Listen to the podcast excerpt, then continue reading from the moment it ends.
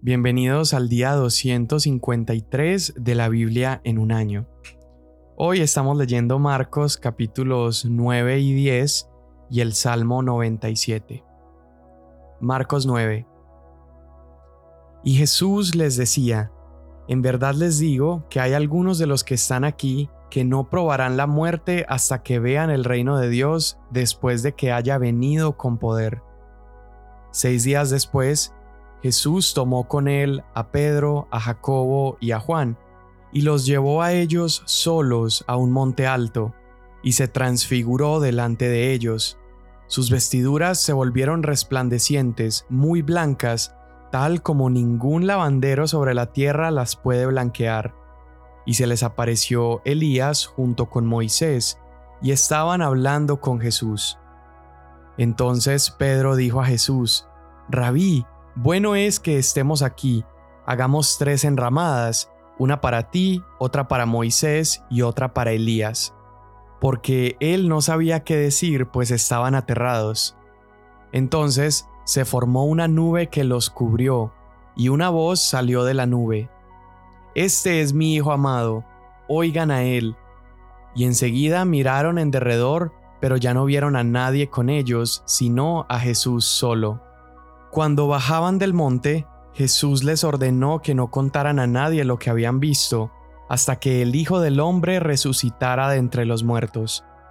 Y se guardaron para sí lo que fue dicho, discutiendo entre sí qué significaría eso de resucitar de entre los muertos. Le preguntaron a Jesús, ¿por qué dicen los escribas que Elías debe venir primero? Es cierto que Elías, al venir primero, restaurará todas las cosas, les dijo. Y sin embargo, ¿cómo está escrito del Hijo del Hombre que ha de padecer mucho y ser despreciado? Pero yo les digo que Elías ya ha venido, y le hicieron cuanto quisieron, tal como está escrito de él.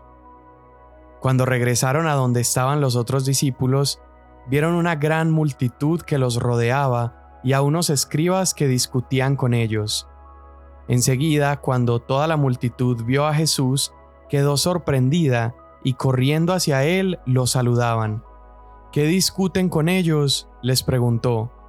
Y uno de la multitud le respondió, Maestro, te he traído a mi hijo que tiene un espíritu mudo, y siempre que se apodera de él, lo derriba y echa espumarajos, cruje los dientes y se va consumiendo. Dije a tus discípulos que expulsaran al espíritu, pero no pudieron. Jesús les dijo, Oh generación incrédula, ¿hasta cuándo estaré con ustedes? ¿Hasta cuándo los tendré que soportar? Traigan al muchacho. Y lo llevaron ante él. Cuando el espíritu vio a Jesús, al instante sacudió con violencia al muchacho, y éste, cayendo a tierra, se revolcaba echando espumarajos. Jesús preguntó al Padre, ¿Cuánto tiempo hace que le sucede esto? Desde su niñez, respondió. Muchas veces ese espíritu lo ha echado en el fuego y también en el agua para destruirlo. Pero si tú puedes hacer algo, ten misericordia de nosotros y ayúdanos. ¿Cómo si tú puedes? le dijo Jesús todas las cosas son posibles para el que cree. Al instante el padre del muchacho gritó y dijo, Creo, ayúdame en mi incredulidad. Cuando Jesús vio que la gente corría a reunirse, reprendió al espíritu inmundo, diciéndole, Espíritu mudo y sordo, yo te ordeno, sal de él y no vuelvas a entrar en él. Después de gritar y de sacudirlo con terribles convulsiones, el espíritu salió, y el muchacho quedó como muerto, tanto que la mayoría de ellos decían, está muerto. Pero Jesús, tomándolo de la mano, lo levantó, y él se puso en pie. Cuando Jesús entró en casa, sus discípulos le preguntaban en privado, ¿por qué nosotros no pudimos expulsarlo? Jesús les dijo, Esta clase con nada puede salir, sino con oración. Saliendo de allí, iban pasando por Galilea, y él no quería que nadie lo supiera, porque enseñaba a sus discípulos y les decía, El Hijo del Hombre será entregado en manos de los hombres, y lo matarán, y después de muerto a los tres días resucitará.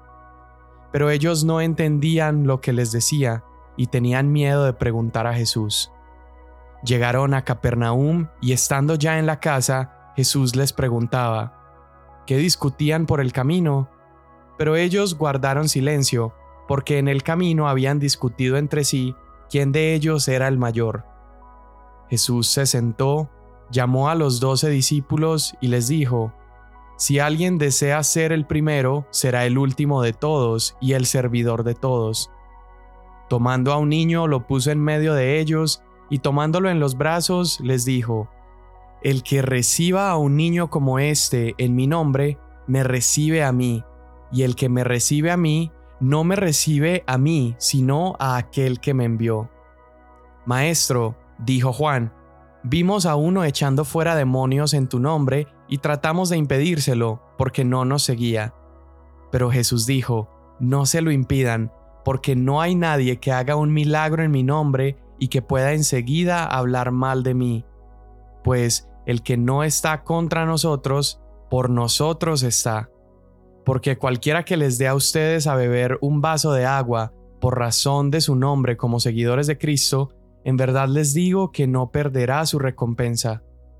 Cualquiera que haga pecar a uno de estos pequeñitos que creen en mí, mejor le fuera si le hubieran atado al cuello una piedra de molino de las que mueve un asno y lo hubieran echado al mar.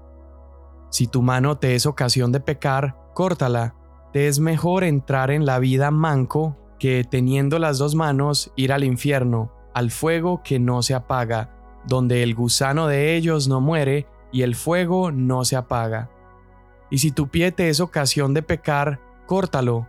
Te es mejor entrar cojo a la vida que teniendo los dos pies ser echado al infierno, donde el gusano de ellos no muere y el fuego no se apaga. Y si tu ojo te es ocasión de pecar, sácatelo te es mejor entrar al reino de Dios con un solo ojo que teniendo dos ojos ser echado al infierno, donde el gusano de ellos no muere y el fuego no se apaga. Porque todos serán salados con fuego. La sal es buena, pero si la sal se vuelve insípida, ¿con qué la sazonarán? Tengan sal en ustedes y estén en paz los unos con los otros. Levantándose de allí, Jesús se fue a la región de Judea al otro lado del Jordán, y se reunieron de nuevo las multitudes junto a él, y una vez más, como acostumbraba, les enseñaba. Se acercaron algunos fariseos, y para poner a prueba a Jesús, le preguntaban si era lícito a un hombre divorciarse de su mujer. ¿Qué les mandó Moisés? les dijo Jesús.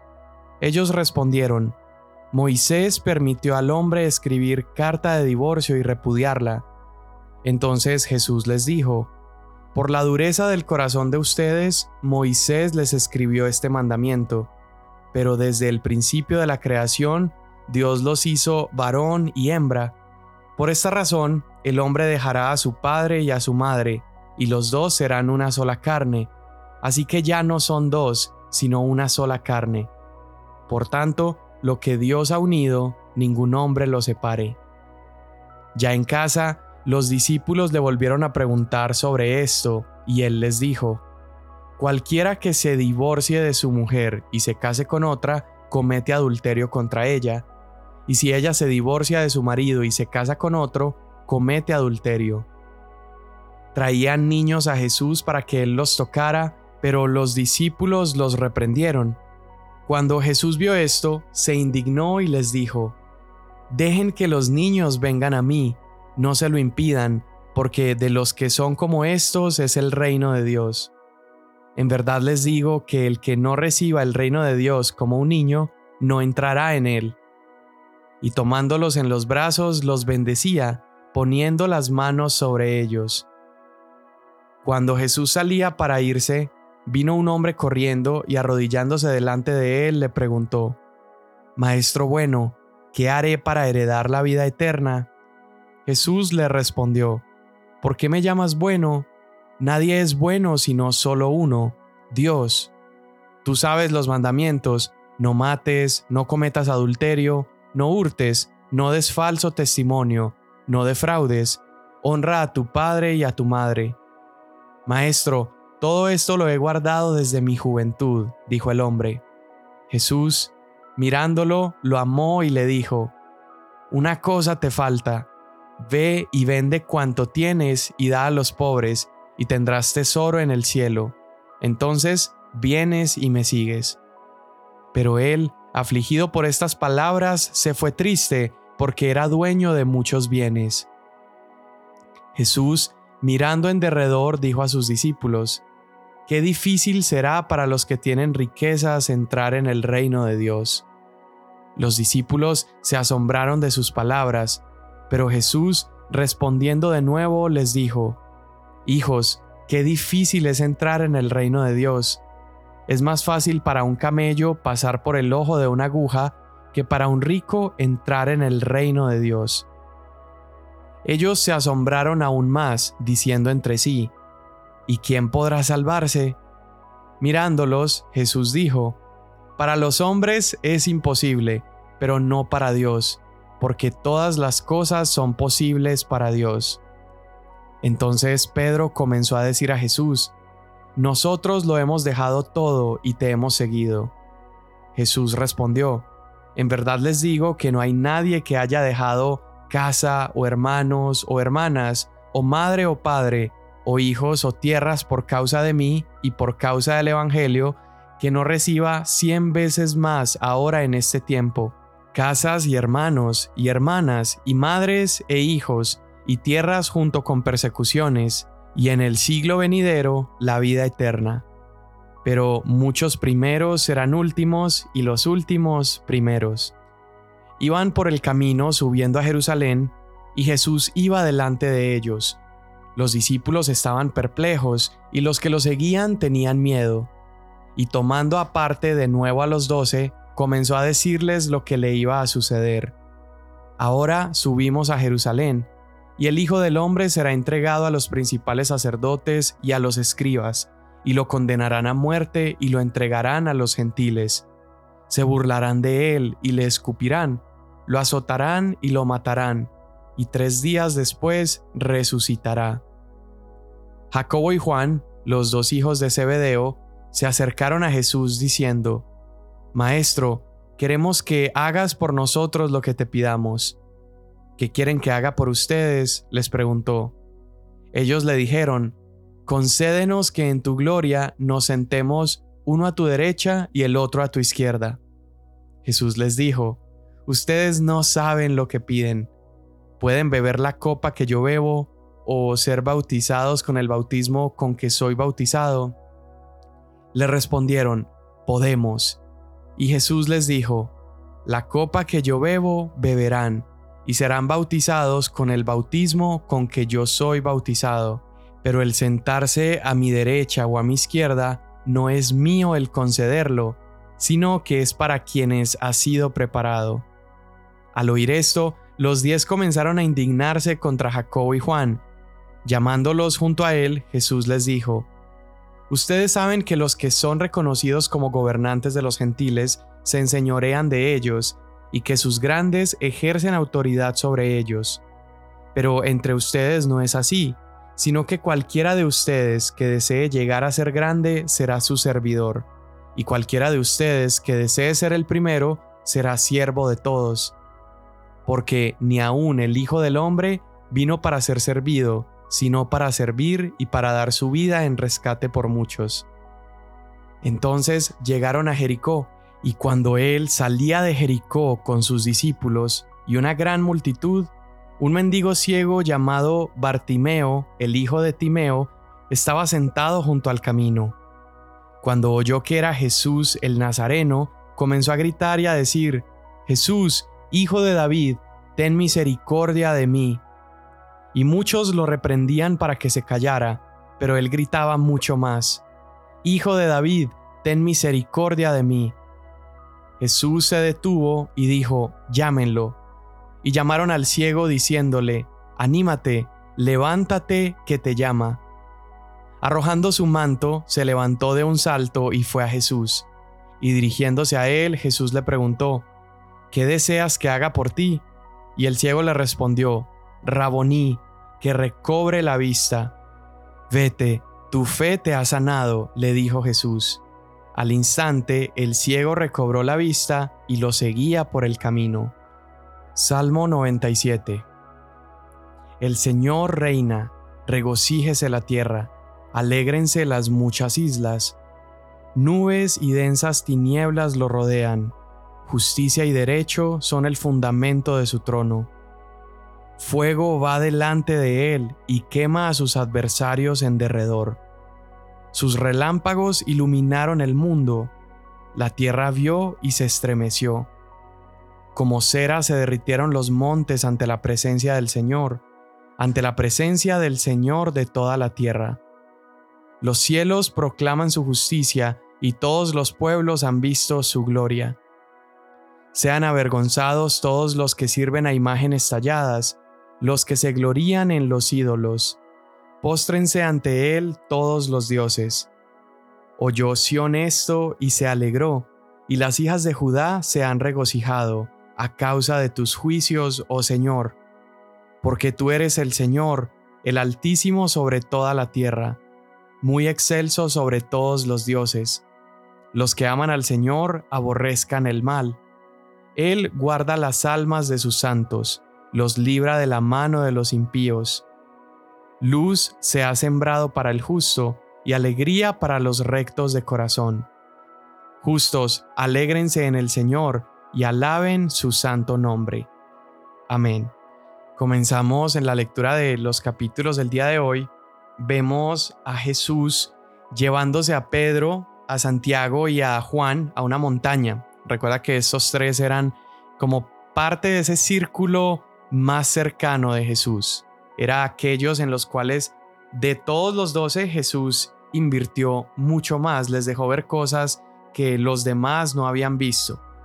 Y a estos tres Jesús se los lleva a la montaña y allí Jesús iba a manifestar toda su gloria delante de ellos. Cuando se manifiesta esta gloria, dice que la ropa, su rostro, todo está resplandeciendo y allí se aparece Moisés y Elías y desde los cielos se escucha como este retumbar de parte de Dios y Dios dice, este es mi Hijo amado, escúchenlo a Él. Y esta escena ya la hemos repasado en otro de los evangelios, pero nos demuestra esta deidad de Jesús, nos demuestra cómo Él es superior a la ley y los profetas, Él es superior a Moisés y a Elías, y Dios mismo está dando la instrucción a los judíos que tenían en tan alta estima la ley de Moisés y los escritos de todos los profetas, Dios mismo les dice, escuchen a mi hijo. Es decir, ya ríjanse por lo que Jesús les vino a decir. Jesús es la declaración, es la revelación definitiva de quién soy yo. Y vemos en el Antiguo Testamento que Moisés en determinado momento le pide a Dios que le deje ver su gloria. Pero Dios le explica que su gloria es tan santa, es tan majestuosa, que él solamente iba a poder ver una pequeña parte de esa gloria de Dios. Y aún así, aún si él vio una pequeñita parte de esta gloria de Dios, cuando Moisés desciende de la montaña, su rostro se encuentra resplandeciendo. Él tuvo incluso que ponerse un manto en su cara cuando la gente lo veía porque estaba brillando demasiado su rostro. Pero mira ahora este momento. Está ahí Moisés, sin embargo, el que más resplandece es Jesús. Y allí tienes a los tres discípulos en presencia de esta eh, transfiguración. Y estos tres discípulos, a diferencia de Moisés en el desierto, que solamente pudo ver una porción de la gloria de Dios, aquí estos tres discípulos pueden contemplar esa gloria divina sin morir, simplemente porque la están experimentando a través de Jesús. Jesús es el elemento necesario que nos permite ver la gloria de Dios en toda su majestad sin tener que morir en el intento. Hebreos capítulo 1 versículo 3 dice acerca de Jesús, dice, Él irradia la plenitud de la gloria divina y es la representación exacta de la naturaleza de Dios. Sostiene y gobierna todas las cosas con su poderosa palabra y después de purificar nuestros pecados, se sentó a la diestra de la majestuosidad en lo alto. Jesús es la gloria misma de Dios y los discípulos pudieron verlo y contemplarlo ahí mientras Él desplegaba toda su majestad y toda su gloria sin ellos morir, porque es a través de Cristo Jesús que nosotros tenemos acceso a toda la gloria de Dios, a la presencia de Dios, y es a través de Él como el camino, como el sustituto, como la puerta abierta, que podemos acercarnos con confianza al Padre. Y bueno, luego de este evento en la montaña, ellos descienden y Jesús ha hablado acerca de sí mismo y se ha llamado a sí mismo el Hijo del Hombre.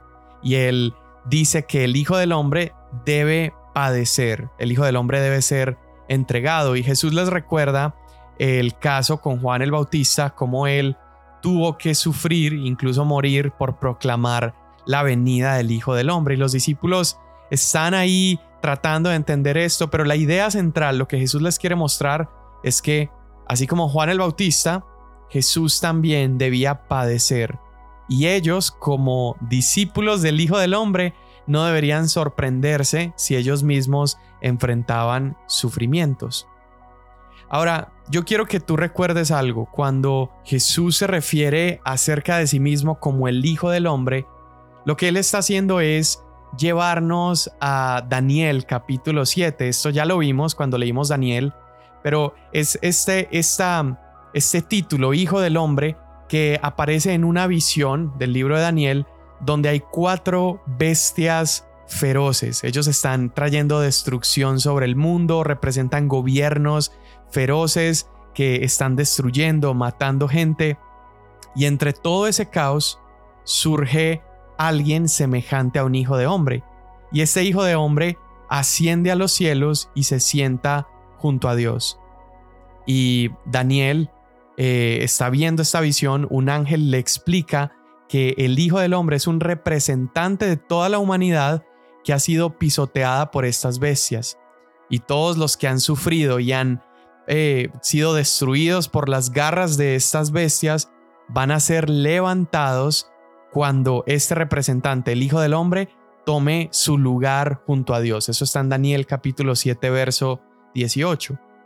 Entonces, el hecho de que Jesús se llame a sí mismo el Hijo del Hombre, Él nos está diciendo que Él es este representante de la humanidad, que Él es aquel que a través de su muerte y su resurrección ascendería al trono de Dios, es coronado como rey, y la buena noticia es que si nosotros sufrimos y padecemos y morimos con Él, Él es nuestro representante y por lo tanto Él también nos resucitará y nos sentará junto a Él en ese lugar de gloria.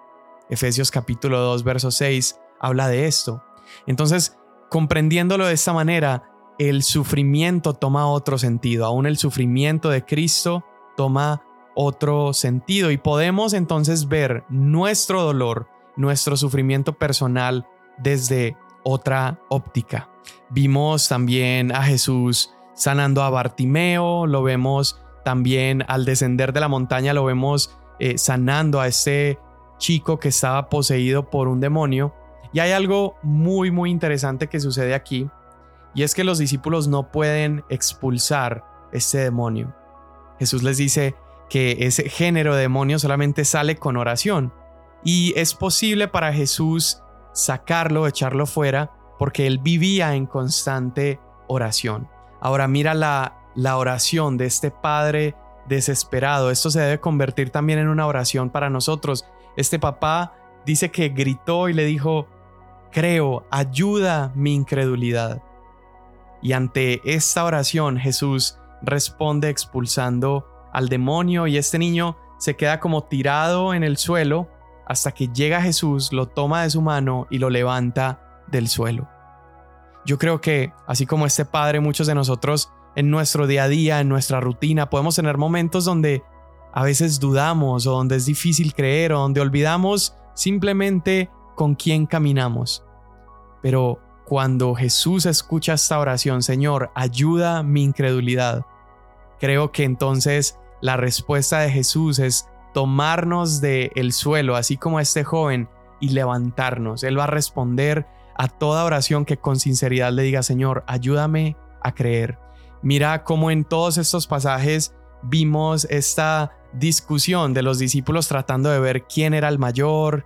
Eh, vemos también al joven rico que era alguien que ya tenía una posición alta. Vemos a Jesús mostrándole cómo debería servir a los más pobres. Entonces vemos toda esta temática de el mayor y el menor y Jesús nos muestra que aquel que quiere ser más grande debe ser el que sirve a los demás, debe ser el que se hace pequeño. Y sin duda Jesús vivió esto que predicó. Jesús se hizo el menor, Jesús vino a servirnos a través de su muerte y su resurrección, finalmente sirvió a toda la humanidad para que podamos encontrar salvación en Él. Y es en el momento donde nosotros también nos hacemos pequeños, reconociendo como un Bartimeo nuestra necesidad, reconociendo como este Padre desesperado su incredulidad. Cuando nosotros nos hacemos pequeños de esa manera, entonces podemos ver al Hijo del Hombre, a Jesús, dispuesto para rescatarnos y levantarnos desde el suelo, tomarnos de la mano y restaurarnos. Señor, hoy te doy gracias por tu palabra, hoy te damos gracias por este día, gracias por el lugar donde nos has puesto, por nuestro trabajo, por nuestra familia. Y hoy te pido, Señor, que podamos contemplar tu gloria a través de Jesús, que al mirar a Cristo el día de hoy podamos conocerte más, Señor, y que también al verte, así como Moisés en la montaña, que él estaba resplandeciendo porque había pasado tiempo contigo, que hoy, mientras te contemplamos y te vemos, nuestra vida también refleje un poco de esa gloria. Te lo pedimos en el nombre de Cristo Jesús. Amén. Mañana nos vemos.